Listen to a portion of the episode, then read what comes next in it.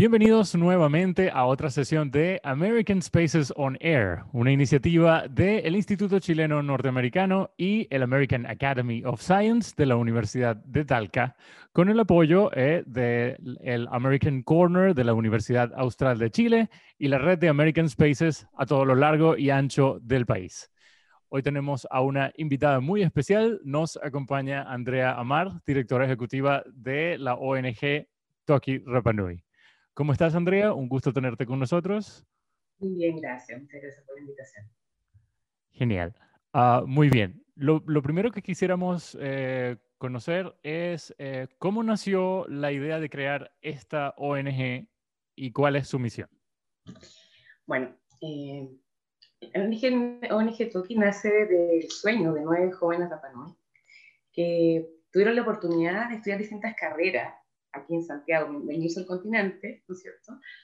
La primera de ellas, de hecho, fue Mahani, que como que toma esta iniciativa y se junta en la punta del Terebaca de manera muy especial con Enrique, que es otro de los fundadores, Enrique Ica, y porque en algún minuto ambos tuvieron un sueño, soñaron con una isla sustentable, soñaron con una isla eh, que pudiera solucionar esto, o sea, una isla que no dejara de tener todos estos problemas. Ustedes saben que la isla de Pascua, Rapanui, el lugar, la tierra insular más, o sea, más lejana de cualquier continente, más de 3.700 kilómetros del continente más cercano, en este caso, ¿no es cierto?, de Chile.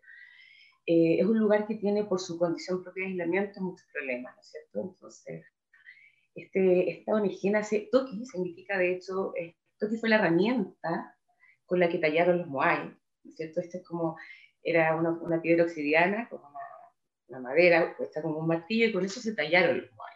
Entonces el, nombre Token nace de una herramienta, esta ONG es una herramienta para lograr el cambio, lograr dar solución a los problemas que tiene la isla. Y, nació del sueño de estos nueve, digamos, Rapa Nui, que son algunos Rapa 100%, otros no, pero que tuvieron la oportunidad de estudiar distintas cosas. Eh, entonces, que después con sus propios conocimientos y llegan a la isla, arman esta organización y dicen, ahora veamos cómo de cada, el área de expertise de cada uno, vamos a, usar este toolkit como herramienta para ayudar a solucionar, en este caso, Mahani Teade, que es la fundadora, es la primera que parte, digamos, impulsando y lidera eh, su área, que es el área de educación artístico-musical y hoy día también de rescate de la cultura y la lengua de ¿ya? Eh, Mahani parte en 2012, incluso antes de constituirse legalmente ONG Toki, que fue en marzo de 2013, Mahani empieza a hacer clases gratis en distintos lugares de la isla. Le prestaban, no sé, la iglesia, una parte de, la, sala del centro juvenil de la iglesia, el, alcalde la apoyaba y hacía clases en distintos lugares a los niños gratis. Después llamó, convocó a algunas profesoras del continente y ahí llegó nuestra primera profesora que todavía está con nosotros, Valeria Prado, también pianista, maravillosa. Y empezaron ellas dos a hacer estas clases antes de existir inclusive edificio, esta construcción.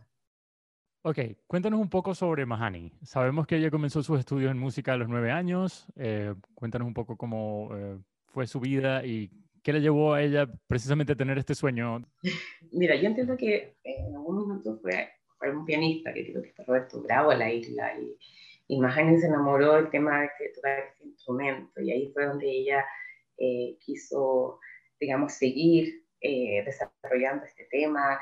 Ella, ella, la verdad es que más la Maja persiguió su sueño, o sea, literalmente Mahani tuvo el sueño de ser una cosita en piano y ella tuvo que para eso irse de la isla, desarraigarse, tuvo que dejar la isla con nueve años efectivamente para poder ir en busca de ese sueño. Pero sin duda ha sido maravilloso y creo que Mahani es una, o sea, es una mujer muy disciplinada, la Maja estudió en Alemania después. Bueno, la Maja, su mamá es, ¿cierto? La Maja tiene doble nacionalidad porque ella es Rapa Nui por el lado de Teave y por el lado Williams es norteamericana. Su mamá es una mujer maravillosa también, la Helen Williams, que la verdad es que también la apoyó 100% en este sueño, la, apoyó para que pudiera irse a estudiar afuera. Ella también se fue, estuvo con ella algunos tiempo, también Mahani estuvo sola.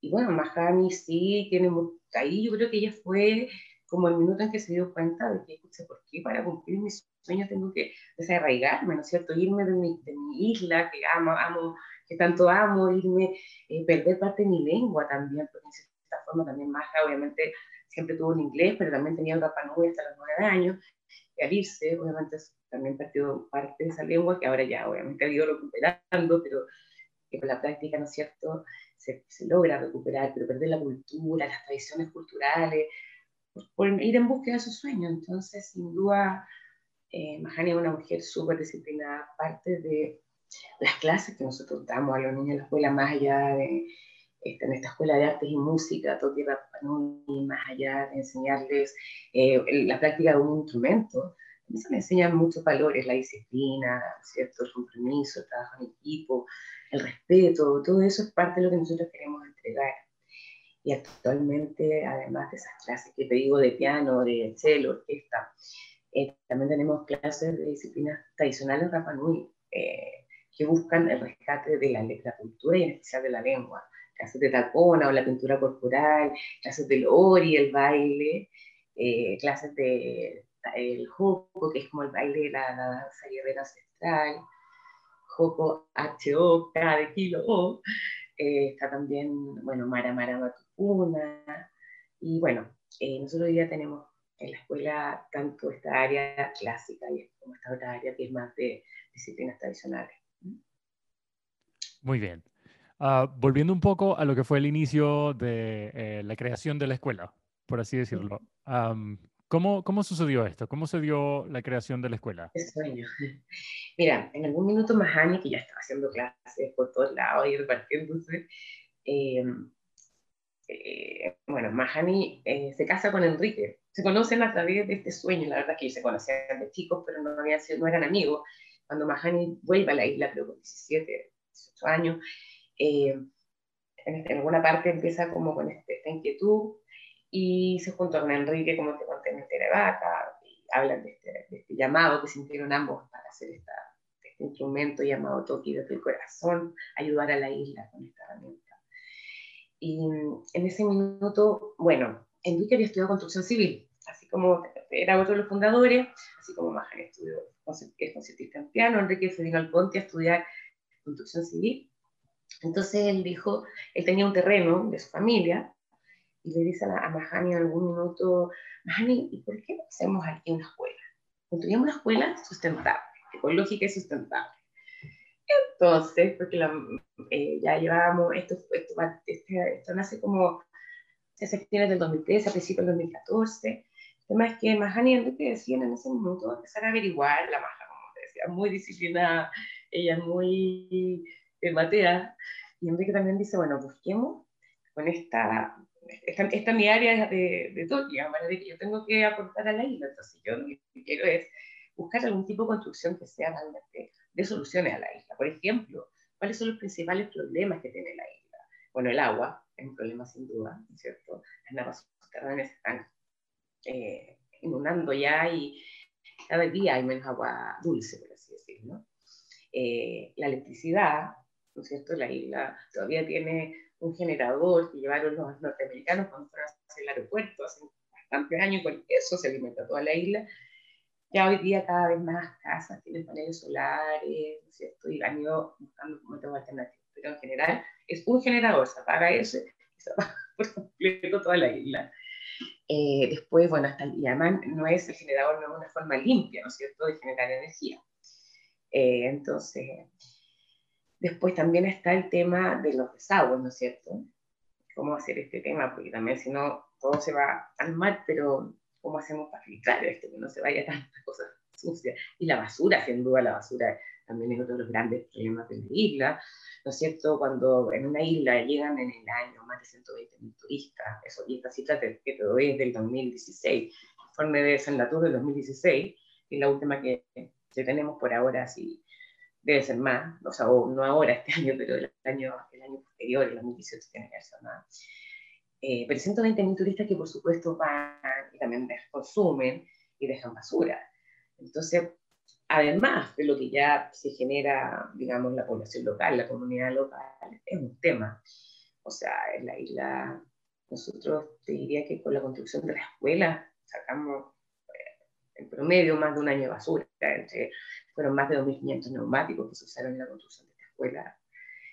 Eh, bueno, pero eso lo voy a explicar después porque en realidad cuando Mahani y Enrique deciden ir a buscar algún sistema que realmente sea eh, innovador, llegan a, empiezan a buscar y encuentran este video de, mm, de ¿cómo se llama?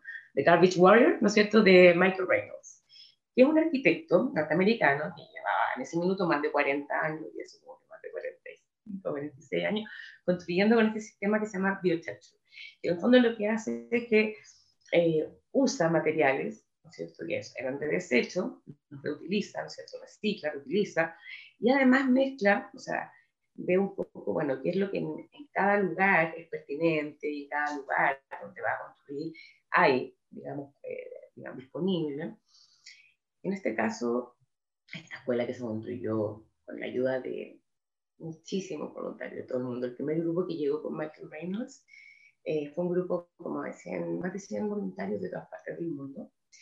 Eh, y construyeron como la primera, la de una forma de flor, ¿cierto? Tiene un pétalo al centro, como ocho, perdón, el pistilo al centro y ocho pétalos grandes.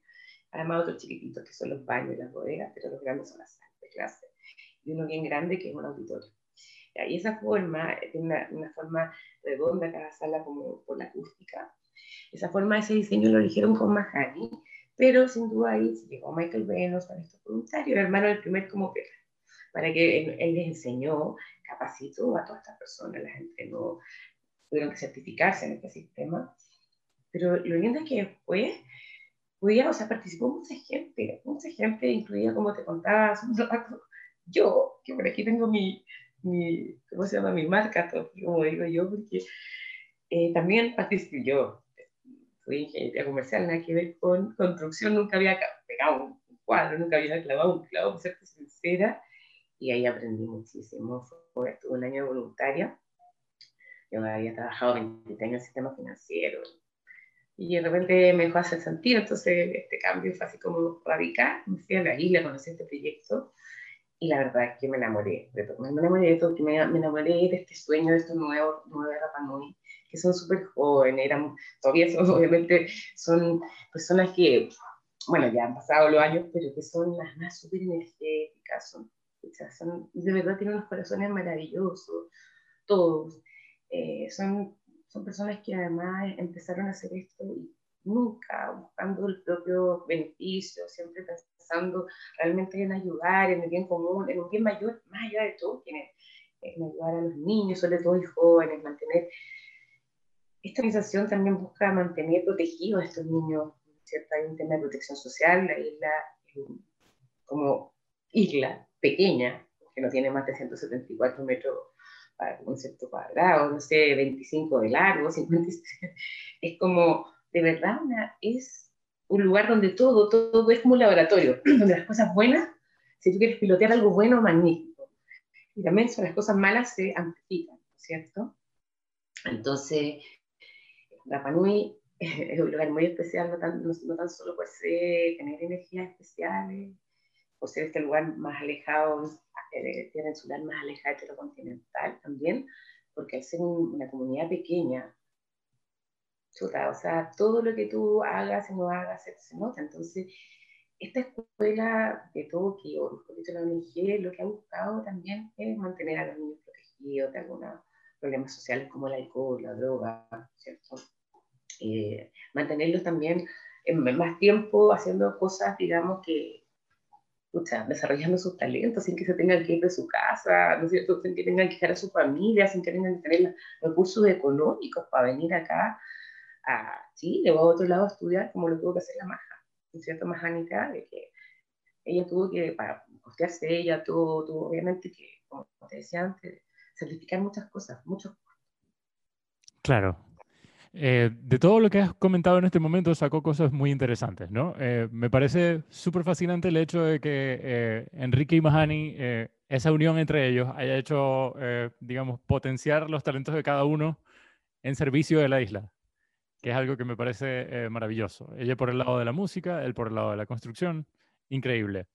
de igual forma, me, me, gustaría resaltar también el gran trabajo de Michael Reynolds respecto a su labor como arquitecto. Eh, en, en, un documental que, que, vi como material de apoyo para esta entrevista, eh, él comentaba que a él le interesaba mucho poder construir esta escuela en Rapa Nui porque eh, para él la isla representa como una muestra pequeña del planeta. Es como un pequeño planeta dentro del planeta. Entonces construir allí la isla se convertía en un, en un testimonio más grande eh, que en cualquier otra parte donde está rodeada por civilización y, todas estas cosas. O sea, es, es, es, mucho más importante y representa un cambio mayor eh, para un pequeño ecosistema como el de Rapa Nui que en otro sitio. Y eso me pareció también increíble. Y también eh, mencionaba que para él no se trataba de, de materiales de desecho. El hecho de tener plástico, vidrio, latas y todas estas cosas que se convirtieron en parte habitual de nuestra vida. Eh, insumo de construcción. Exacto, para él es más como una, una materia prima o incluso un recurso natural. Eh, entonces, pues bueno, esta es una, una eh, manera de ver la arquitectura bastante particular que, que, pienso que podría beneficiar mucho no solo a la, a la comunidad de, de, de Rapa Nui, sino al mundo entero. Bueno, la escuela ganó en 2015, obtuvo un premio que da la Universidad Católica y en Mercurio, Reciclapolis, eh, con el, junto a Antel, que fue el mayor sponsor de la construcción de la escuela, que nos ayudó con más con fondos para construir, ¿cierto? Y al, proyecto de, de, con mayor impacto medioambiental. ¿ya? Entonces, eh, la verdad es que ha ido muchos medios yo diría más de afuera que de acá, igual muchas veces ha ido TVN y todo, pero ha estado la CDC, muchos medios han ido a hacer reportajes de la escuela y que han impresionado, y, y sí, o sea, la escuela es un referente hoy día, fue la primera escuela de este tipo en Latinoamérica y Oceanía, eh, que yo te diría que sobre todo es a la misma isla. Nosotros lo bonito de esto fue que de repente empezaron a llegar distintas personas de la isla que querían construirse su casa. Entonces empezaron a preguntar, oye, ¿cómo se hizo esto? Y, y, Enrique, con el resto de los fundadores, que también está Canco, que es Juan Jaoa, que es del área más de mm, preservación patrimonial, en especial el tema agroecológico, ¿ya? que ahí después te voy a hablar de una huerta que tenemos y, ahora dos invernaderos también, donde se, se, se, producen productos, ¿no es cierto?, eh, una agricultura donde también se mezclan las técnicas ancestrales de Papá con las técnicas modernas de tecnología. Bueno, ellos, eh, Juan, yo diría que especial Juan Jaoa y Enrique Ica, eh, en la parte como de construcción, han estado apoyando. De hecho, ellos después armaron, eh, junto a otro Papá más, que se han montado una constructora tipo B, después de haber construido la escuela. En realidad, yo misma les dije, oye, ya construyeron esta escuela, ya tienen el conocimiento, ¿y por qué no hacen una constructora que sea tipo B, que done ahí hablamos de, veamos cómo buscamos también que esta constructora eh, pueda construir afuera, acá, pero que done parte de sus utilidades a para, para, la escuela, sobre todo pensando en financiar estas clases para los niños, ¿cierto? Clases gratuitas que desde el 2012, como te decía, empezó a dar más anidades hasta hasta más, hasta en realidad hasta enero de este año, aunque todavía estamos ahí subsidiando clases con becas que buscamos levantar fondos, pero, pero fue mucho tiempo. Así que eso te podría contar que esa escuela hoy día hay más de 100 niños, pero han pasado muchísimos niños, así como por la construcción, pasaron de más de 1.200 voluntarios todos estos años.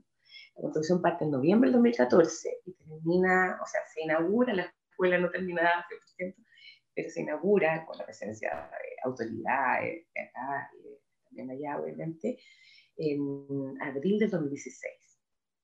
Después se sigue terminando, terminación y todo, pero ya en diciembre del 2016 los niños empiezan a tener clase de arriba.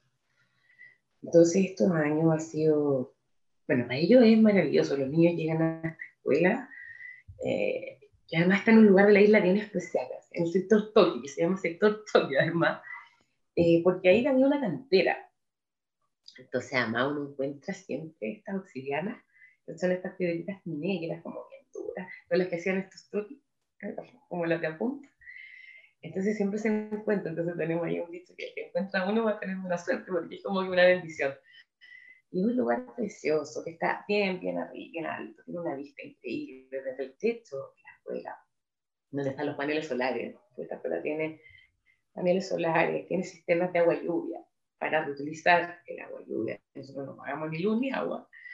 Eh, tiene celdas botánicas que lo que hacen es separar, ¿cierto? Lo que es hecho humano, el líquido, y, sirve para fines agro también.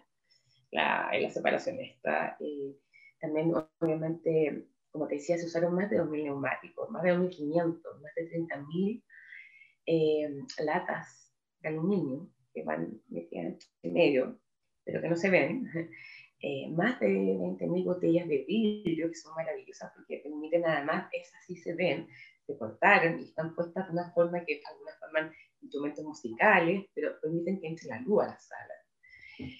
Eh, bueno, las paredes tienen estos neumáticos que se rellenan con arena que actúan como termoaislantes, es decir, en, en el día eh, ayudan a repeler el calor y en la noche ayudan, suelta el calor. Entonces es como si fuera un termo, o sea, un termostato natural, pero así decirlo, está incorporado. Entonces la escuela es rica porque en el día puede hacer mucho, mucho calor, pero el sala no está súper caluroso y en la noche no es súper helado. Eh, después, bueno, también se usaron más de 10 toneladas de cartones, ya que también van entre las, en las paredes, y también pellets, más de 100 toneladas de pellets. Entonces, con todo eso se sacó muchísima basura de la isla. Como Michael Ray, como lo mismo que tú contabas hace un rato, en realidad no es que se usen desechos, es que el material que podría haber sido desecho es insumo. Y además, lo maravilloso de eso es que la isla, por su lejanía, imagínate lo que es llevar material desde el Conti para allá. Siempre es un tema. Lo caro que es, lo difícil que es, cuando hay, si hay cupo, no hay cupo para mandar las cosas. Entonces, realmente esto de haber podido utilizar harto, igual se utilizó cemento, siendo una construcción que tiene más de 654 metros cuadrados con terraza, ¿ya? incluida. Entonces, o sea, se, usó cemento, pero se trató de usar lo menos posible, o sea, hacerlo lo más... Es, muy bonita, tiene troncos que son dijeron del mismo Poike, el cerro, el cerro de allá, Poike, P-O y cada kilo es, es un cerro maravilloso. Eh, son troncos gigantes que están puestos también alrededor de toda la terraza, como que mantienen, tiene, también la escuela tiene techos verdes, entonces estos troncos sostienen también parte de estos techos verdes. Eh, bueno, yo creo que no sé si ahí va tiene visto fotos, pero es, un lugar muy bonito. Sí, sí, dentro del material que he visto, eh, que de hecho eh, me gustaría dejar un enlace a, la página de la organización en la descripción de este video para que precisamente quienes estén viendo puedan eh, ver más de, cómo funciona la escuela y, de verdad es un lugar maravilloso. Me gustaría poder visitarlo personalmente en algún momento. Y hablando de eso, eh, me gustaría preguntarte, por supuesto, ¿quiénes son sus mayores colaboradores y cuáles son las, donaciones más importantes que ha recibido la ONG? Mira, a ver, si hablamos de la etapa construcción de la escuela, como decía Antel, aportó bastante, y Desafío Chile también, bueno, Caja Rosante. Actualmente tenemos convenios tenemos una fundación maravillosa que se llama Fundación Mar Adentro, a quienes adoramos realmente porque han sido partner a lo largo de muchos años ya. También agradecemos enormemente al Ministerio de Cultura, las Artes y Patrimonio, que también a través de, de postulaciones que hemos hecho, pero no hemos ubicado muchas de ese fondo. Lo primero, las primeras clases de disciplinas de Rapa Nui se pudieron hacer hacia fondos del Ministerio, ¿no es cierto?, que son específicamente eran para el rescate de la cultura de culturas de pueblos originarios. ¿ya? Eh, hoy también, este año estamos, desde el año pasado, con una subvención presidencial de también un fondo que postulamos, así que también ahí a la Subsecretaría de Hacienda tenemos que agradecer que nos ha estado apoyando, y todavía por eso es que parte de las clases no, no tienen el valor cuota, de la cuota de lo que sale un niño. Mira, un niño al mes, al menos, al menos, menos sale entre 120 mil, 150 mil pesos la educación al mes de un niño. Imagínate lo que sale un cualquier conservatorio, que mirar solamente eso, o lo que sale un colegio, al final es, Bueno, y nosotros, eh, Toki tuvo, financió durante muchos, muchos años de eso gratis. Entonces, a partir del año pasado sí empezamos a pedir una cuota eh, a los apoderados para que apoyaran con esto, porque si no, ya no, ya no podíamos seguir. La verdad es que hoy día recibimos, imagínate, este año, de Global Leader Programs, los músicos maravillosos, nos ayudaron a hacer un crowdfunding para poder levantar fondos para Toki para ir cerrando nuestro Eh, porque imagínate, este año se dejaron de, hubo, había convenios cerrados que se congelaron, eh, los apoyos, sobre todo de, no sé, por ejemplo, la municipalidad siempre nos ha apoyado, la municipalidad de Rapanui, lo que sea, algo, pero este año con todo el tema del COVID, todo cambió, varios también, asimismo Maugenúa, que también empezaba a apoyar de las clases, tampoco, entonces estuvimos en, en marzo de este año, de hecho, tuvimos que hacer algo súper duro, que fue despedir a parte del equipo, porque obviamente aquí era llevar la operación al mínimo, al mínimo, mínimo, de manera a poder sobrevivir, o sea, es la verdad, lo cual fue súper doloroso para todos, sin duda. Eh, para mí, además de doloroso, me subió la carga de trabajo harto, yo eh, era moto, y la verdad es que a mí me pasa que incluso estuve operada, operada en la columna en marzo, me de una hernia cervical que por aquí se mi trabajo. Y la verdad es que, no sé, no podía, así como que me decían, pero no se ponga el computador. La verdad es que yo cada vez que veo el video de los niños cantando, tocando piano, bailando ori, bailando joco, ¿no es cierto? O sea, o cantando breurío, que se escribe eh, eh, Bueno, el, el, el es el canto como ancestral también, es muy lindo y los niños participan generalmente en las disciplinas eh, Rapanui, se hacen como mezclas porque en el fondo están la, eh, se pintan el cuerpo, bailan, ¿no es cierto? Hacen como todo en uno. Y el objetivo de esas clases es, sobre todo, como te decía, preservar las culturas tradicionales de Rapanui y, y, la lengua, es hacerlos, como, fomentar el uso de la lengua, porque en el mundo, no sé si tú sabes que hay menos de 2.000 Rapanui que hablan Rapanui. Y de eso, solo 1.000 están supuestamente en la isla. O sea, en la isla hay poca gente. Yo diría que en los últimos años, quizá eso, las generaciones pequeñas, va a ir aumentando. Pero Toki fue una de las primeras organizaciones que partimos con, este, o sea, con este tema. Mahani en su cabeza también, como fue parte del costo que ella asumió, asumió del desarrollo, de haber perdido sus propias tradiciones culturales. Y bueno, y también el resto de los fundadores, Mario Tuki, que también es, eh, otro de los fundadores que él siempre ha estado en el área de turismo, que hoy día está a cargo del museo está también ahí Juan Pacón, el primer director del hospital, también fue uno de los fundadores de Toki. Hoy día ya está, eh, digamos, más dedicado a eso y por eso no puede seguir a Toki, pero está el poquito Pacomio, que es su hermano, que es arquitecto también. Está, bueno, la Carla Fernández Pagoa, que es la NUNU, que es ingeniero comercial y trabaja en la municipalidad, que es un, cargo bien importante. Está Bairo Aika, que es la otra fundadora, que ella estudió el tema del medioambiental y hoy día a cargo de la red medioambiental de Rapa Nui, de la cual también es parte. Somos como miembros, por así decirlo. Eh, y Ginebra Schmidt, que es una abogada que allá Ginebra se fue para afuera y no la vemos mucho, pero bueno, te estaba, te estaba, contando que esos son el resto de los otros fundadores, te hablé de Mahani, te hablé de Enrique y te hablé de Juan Jaua, que es Juan, estudió conservación patrimonial y pero él, él se dedica sobre todo a todo el tema agroecológico. Bien, eh, dentro de todo lo que has comentado en este momento, habían eh, un par de cositas que quisiera eh, rescatar, ¿no? En primer lugar, conversaste sobre la cantidad de estudiantes que tienen en este momento en la escuela. algo que me parece sumamente interesante, que he visto que funciona en, en, en, muchas partes de Latinoamérica, es que el acercamiento a la música de los niños y jóvenes los ayuda muchísimo a levantarse de situaciones adversas, por así decirlo. Eh, ¿cómo, ¿cómo, ves el, el apoyo de, de, Toki dentro de la isla a la comunidad? Eh, y eh, bueno, primero comencemos por esa parte.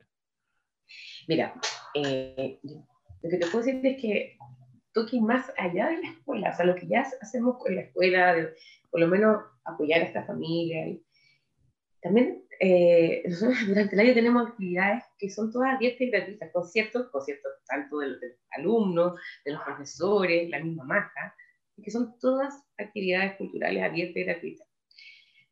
Desde el área ecológica, hoy día Juan Jaoa lleva un programa, hablo, en el cual se hace incluso jornadas con niños preescolares y escolares chiquititos que no son de la escuela necesariamente, además no de la escuela, donde se les empieza a enseñar y traspasar conocimientos fundamentales de la agroecología y también de cómo sus ancestros, algunos de ellos, plantaban.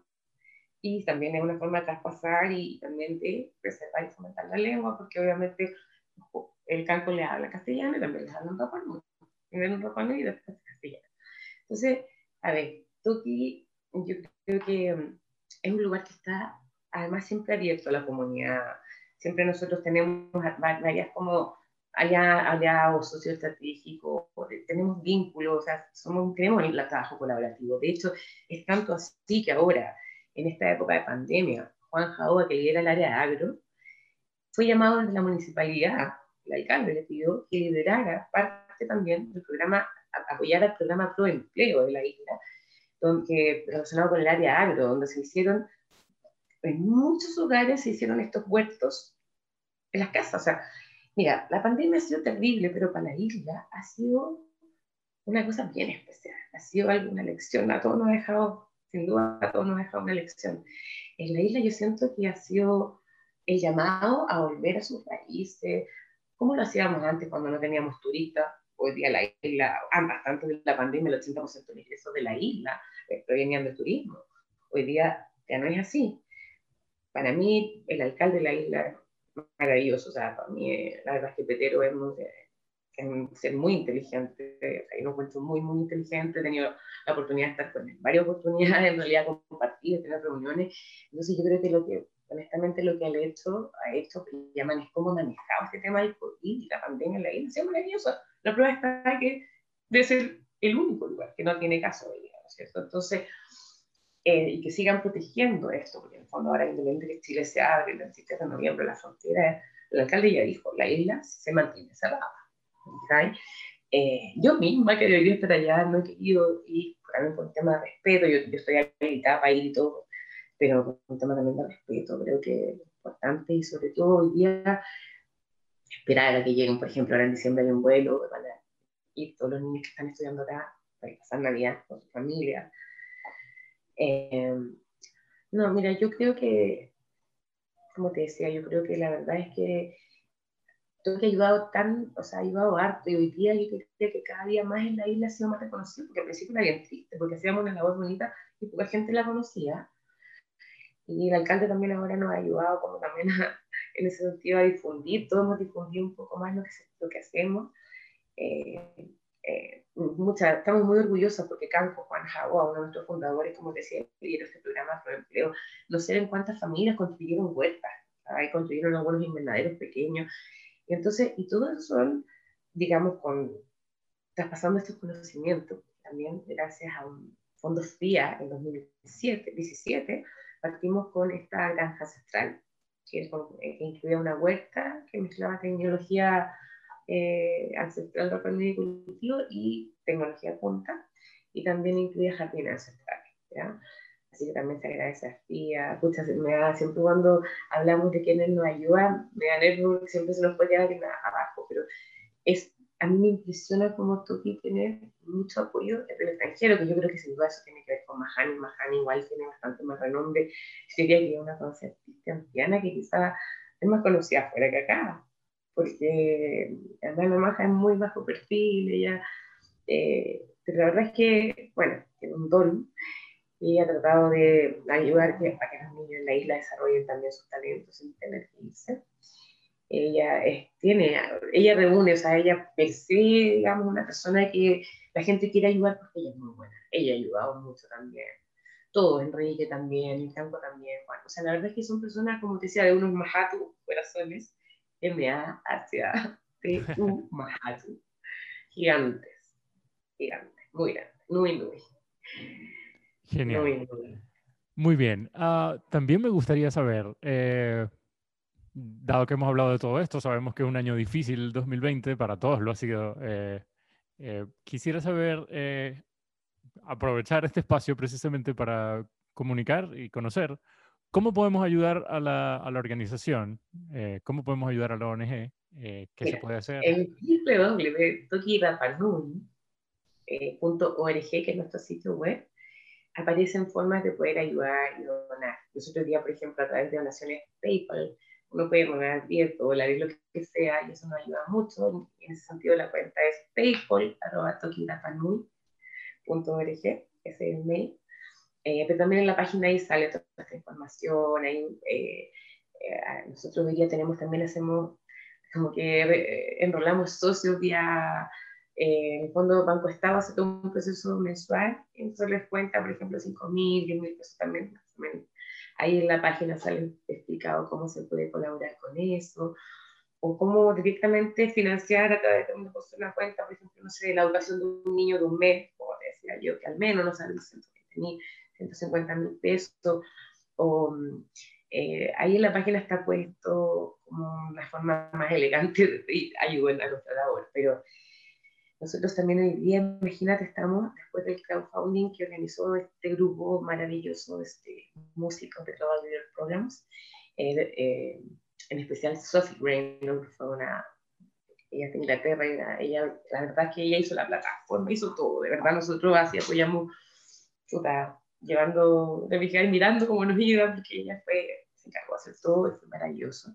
Y después pasó que hace poquito una música que también conoce más Hani, Janna, de Holanda, me dijo que, pucha, que los niños que, a los que ella le hace caso en Holanda habían visto este tema del de Toki, sabían, hasta sabían de la escuela, porque además estos, estos músicos, los que trabajan en el programa, estuvieron ayudándonos con clases online, hacían, hacían clases online a los niños. Entonces también Janna se había enterado de esto y dijo, ya, ¿cómo apoyamos nosotros? Los niños dijeron, hagamos un crowdfunding nosotros. Y, y ahora están haciendo un crowdfunding y ahí la idea es poder financiar con eso parte de la operación de organizar el tener una van, porque nosotros, eh, también la presidenta en ese minuto nos donó una van y una camioneta para la escuela, porque la escuela queda lejos y el acceso al camino de la escuela es muy malo y las lluvias que las islas son torrenciales cuando llueve, como que no podéis llegar, se resbala, o sea, es una tierra que es como si fuera así resbaladiza, entonces, la verdad es que, puta, eh, ahí siempre hemos estado ahí pidiéndole al alcalde que nos ayude, así, para mejorar el camino de acceso, pero la verdad es que por ahora lo que tuvimos que hacer fue sin darnos cuenta, meternos además de hacer clases gratis, metimos un sistema de traslado, te fijas, que había que financiar. Y todo eso nos ha ido generando un gap, porque si ya era difícil financiar solo las clases, imagínate un sistema de traslado que hay que pagar un chofer, que la cámara se echa a perder, que la mantención, ¿cierto? La benzina, el diésel en este caso. Entonces, yo le decía a la maja de repente, maja, yo no sé cómo, cómo partimos así, vamos como siempre, más y más y más y más y más, y siempre decimos ya, Dios era, escucha, las almas generosas, algo pasará. Bueno, hasta ahora estamos sobreviviendo, sin duda, todavía necesitamos recaudar eh, fondos para poder cerrar bien el año, pero y, para poder seguir ofreciendo al menos estas clases subsidiadas en parte, porque sabemos que hay papás que no me pueden pagar, sabemos ya hay papás que tuvieron que retirar al niño, sabemos que va a ser un año difícil, y sobre todo el que viene, gente sin trabajo, la isla no abierta, muchos de esos papás viven del turismo también. Entonces, la invitación es a que, que quiera ayudarnos, ahí estamos, creo que toquipapanui.org y pueden ver videos, pueden ver más no, ese link va a estar colocado en la descripción y también aparecerá en pantalla. Eh, muy bien. Eh, tomando todo esto en cuenta, me gustaría saber, claro, y entendiendo también que de nuevo 2020 ha sido un año complicado, eh, ¿cuál es la visión en el futuro ah, que tienen de, de, la escuela y de la, de la ONG como tal? ¿Cuáles son los proyectos a futuro? Mira, nosotros hoy día, a ver, eh, la verdad es que el día uno de nuestros desafíos es plantear este modelo de financiamiento de la escuela, que ya es inviable seguir levantando fondos. Mira, yo misma soy la que me toca hacer las construcciones todos los años, después las rendiciones. Es súper difícil. A veces lo ganamos, a veces no. ¿cierto? Entonces, por una parte, un desafío de futuro es todavía seguir viendo cómo poder darle sustentabilidad financiera y económica a la Sin duda, nosotros a través del plan de turismo, nosotros hicimos a través de dos áreas más de Tokio, que estaba que te decía yo, de agroecológica, y el programa Agro, eh, con todos estos, fondos que apoyó FIA y ahora Paguanca, porque también este año nos ganamos un fondo de la Fundación Rudolf Steiner, Paguanca, se ganó ahí el área agro. Con eso hicimos un invernadero con un sistema de rebombificación súper innovador. Y se han, se han, estado ya empezando a salir los primeros productos y, salimos a vender productos. Ampliamos giro, Toki tuvimos que ampliar giro y giro turismo, porque la idea era que tanto el área turismo, a través de una cosa que se llama Ruta Toki, que turistas llegaban por a la escuela, les dábamos la vuelta, les cobrábamos un aporte mínimo, teníamos una donación mínima de 5.000 por persona, y algunos compraban merchandising por sentido, ¿no es cierto? Un el Toki, o algunas cosas como recicladas que teníamos, otras con materiales reciclados, eh, o libros de la isla, que nos dejaban la concesión algunos apoderados incluso, y con eso ir generando ingresos para poder financiar, eso, digamos, la, el, la gratuidad de las clases, ¿ya? Sin duda que estos dos, estas dos áreas, tanto el área agro como el área em, de turismo, que ya está parada, no se queda tampoco una persona vivía cargo, porque tuvimos que, después de que pasó lo de la pandemia, que no hay turistas, también tuvimos que salir de los servicios, lamentablemente. Bueno, que esas dos áreas son parte de los planes de sustentabilidad económica, ¿no es cierto? Eh, la idea es que en algún minuto esas dos áreas no solamente se autofinancien, sino que obviamente dejen excedente para poder con eso al menos subsidiar una parte de la cuota de los apoderados para las clases de los niños en la escuela. Entonces, bueno, por ahora es eso. También estamos con otro proyecto que es también gracias al Ministerio de Cultura, las Artes y Patrimonio. Ahí es la unidad de infraestructura, es un proyecto que este proyecto se lo con un tercero sociedad a través de Tokio en 2016 para construir una oficina de gestión y emprendimiento dentro del mismo recinto de Tokio. Ese es, el ese es un desafío que tenemos, porque nos ha costado mucho, porque cuando se postuló también ese proyecto eran los fondos eh, no alcanzaban para hacer lo que se, lo que, lo que se pensaba hacer y cada día menos con el alza, con, después con todo el tema de la ley de residencia, la cual hoy día no pueden, era más difícil contratar mano obra ya. Así que bueno, ahí está Enrique Ica, que es el líder de esa área, con un desafío grande, ahí apoyando hoy día una arquitecta eh, maravillosa, Rapanui, que se llama Magina Bacarati, que es la novia de Juan Jaoba también y que ella ha estado siempre apoyándonos tanto en el área como en este otro proyecto que tenemos que ejecutar antes de agosto próximo año. Y ahí, bueno, agradecerle especialmente también a José Manuel Villanueva, que trabaja en el Ministerio de Cultura y Arte, que el jefe de esa área, ha sido maravilloso, de verdad, un apoyo gigante con nosotros, nos ha tenido paciencia, porque también sabe el esfuerzo que hemos que, que, hace, tan, más allá, digamos, de estos proyectos específicos, el esfuerzo que ha significado mantener un plan de gratuidad por más de siete años, ha sido enorme, con costes personales también. Claro. Para todos, sí. Entiendo. Muy bien. también quisiera saber, eh, en ciencia cierta y según tu opinión, ¿cuál es el espíritu de Toki? ¿Cómo definirías el espíritu de Toki?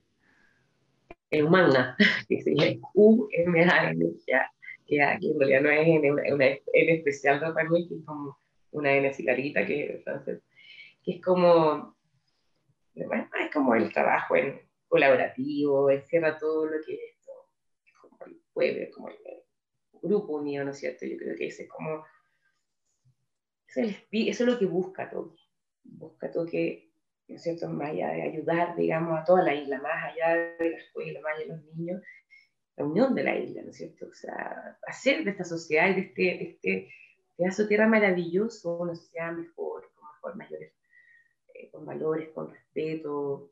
La verdad es que la isla lo tiene, tienen todo para ser muy felices, porque entre otras cosas, además, uno llega a la isla y siempre escucha música donde va, siempre todo es motivo de fiesta, entonces, bueno, sin duda yo siempre también, si ahora este espíritu que tú me preguntas lo llevo a, a, personas, sin duda yo siento que Mahani es mucha parte de esta escuela y también yo diría que de, los, de todos los fundadores, yo diría los tres más activos son Mahani, Enrique y Juan Jagua.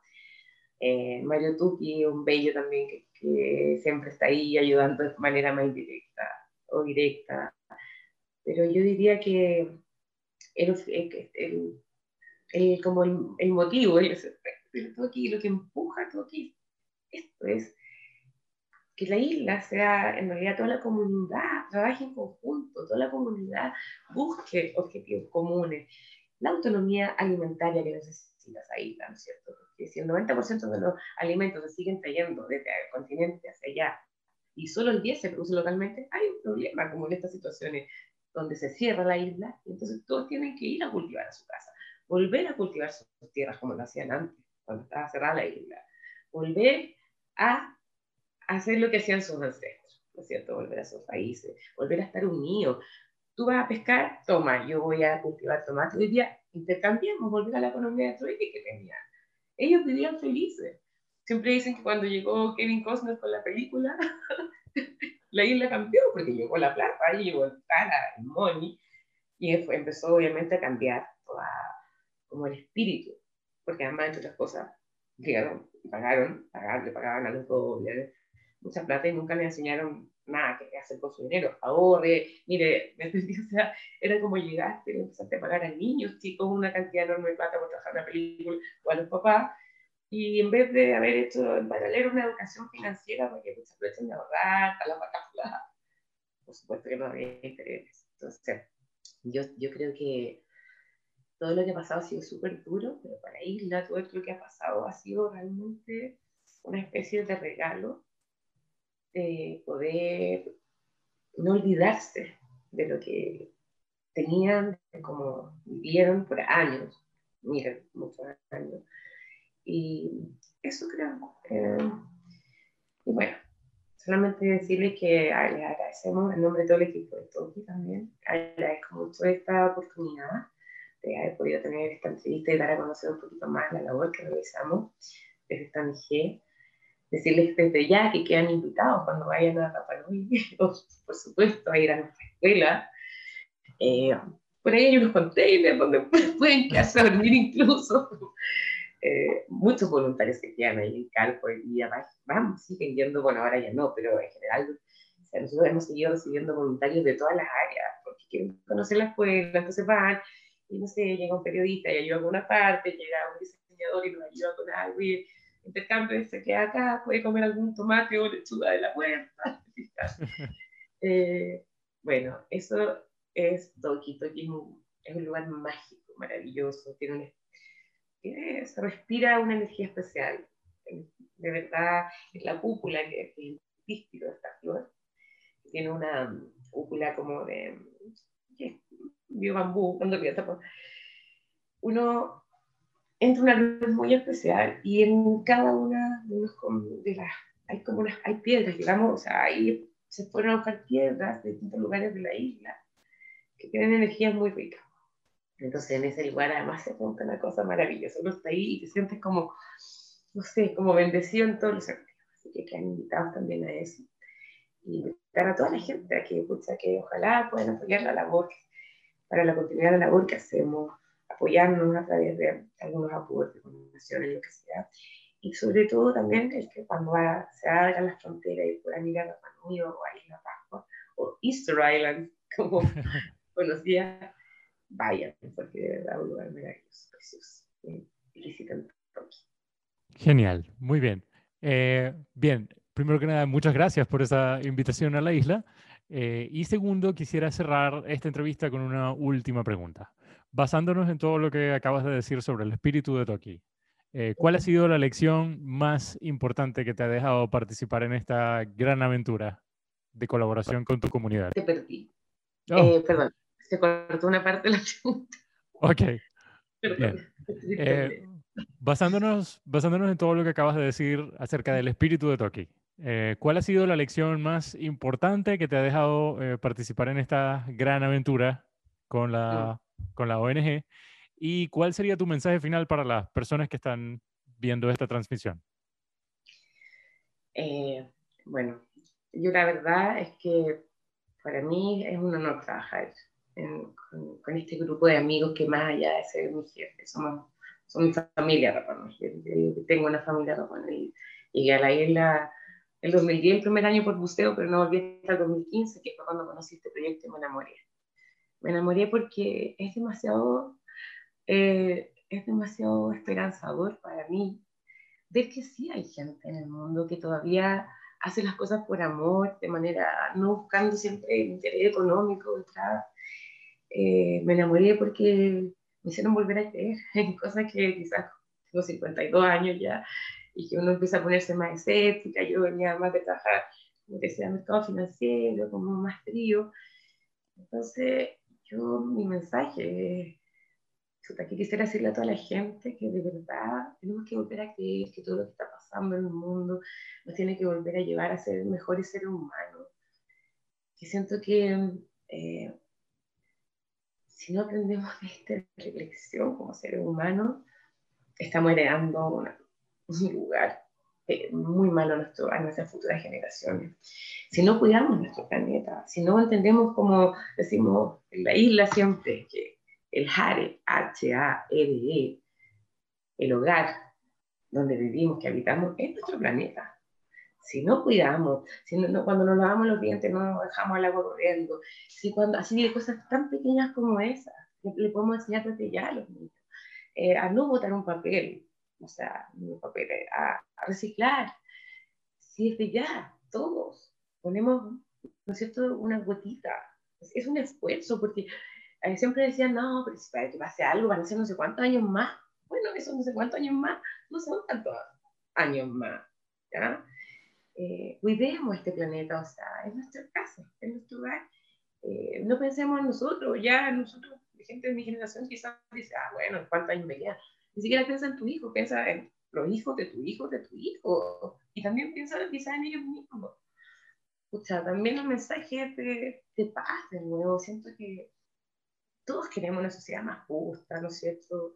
Pero todo este tema que ha estado pasando en Chile especialmente es súper triste, de verdad. Eh, entonces mi mensaje es, construyamos juntos, pero escuchémonos, escuchémonos.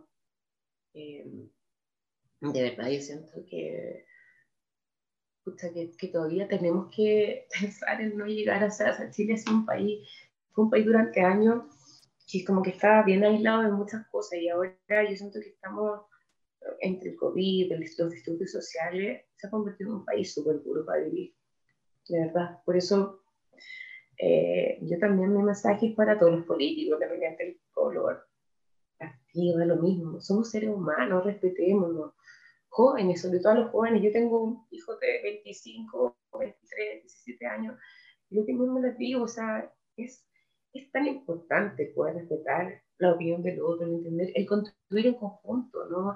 ¿no? Que nadie crea que se la sabe toda, que nadie crea que lo que él dice es lo que hay que hacer, que todos nos escuchemos y construyamos, construyamos un país mejor. Pero no más violencia, porque de verdad con eso no vamos a llegar a ningún lado. Y lo mismo también en la isla, también el mensaje a la comunidad de la isla es, por favor, miren lo que está pasando en el mundo. Aprovechen esta oportunidad para no pelear por tonteras, para unirse,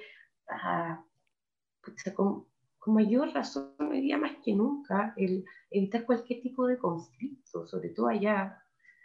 Y eso, sobre todo creo que es importante que todos sigamos pensando en que hay que heredar un mundo mejor a las futuras generaciones. Bien, con esas palabras de unidad y reconciliación, eh, quiero darte las gracias. También quiero agradecer a, Mahani, Enrique, Juan y todas las personas que, tienen, que se han involucrado en este gran proyecto eh, por haber eh, decidido mostrarnos por, durante esta entrevista una ventanita hacia la, la cultura de Rapa Nui. Muchas gracias a ti, que estén muy bien desde ya. Muchísimas gracias.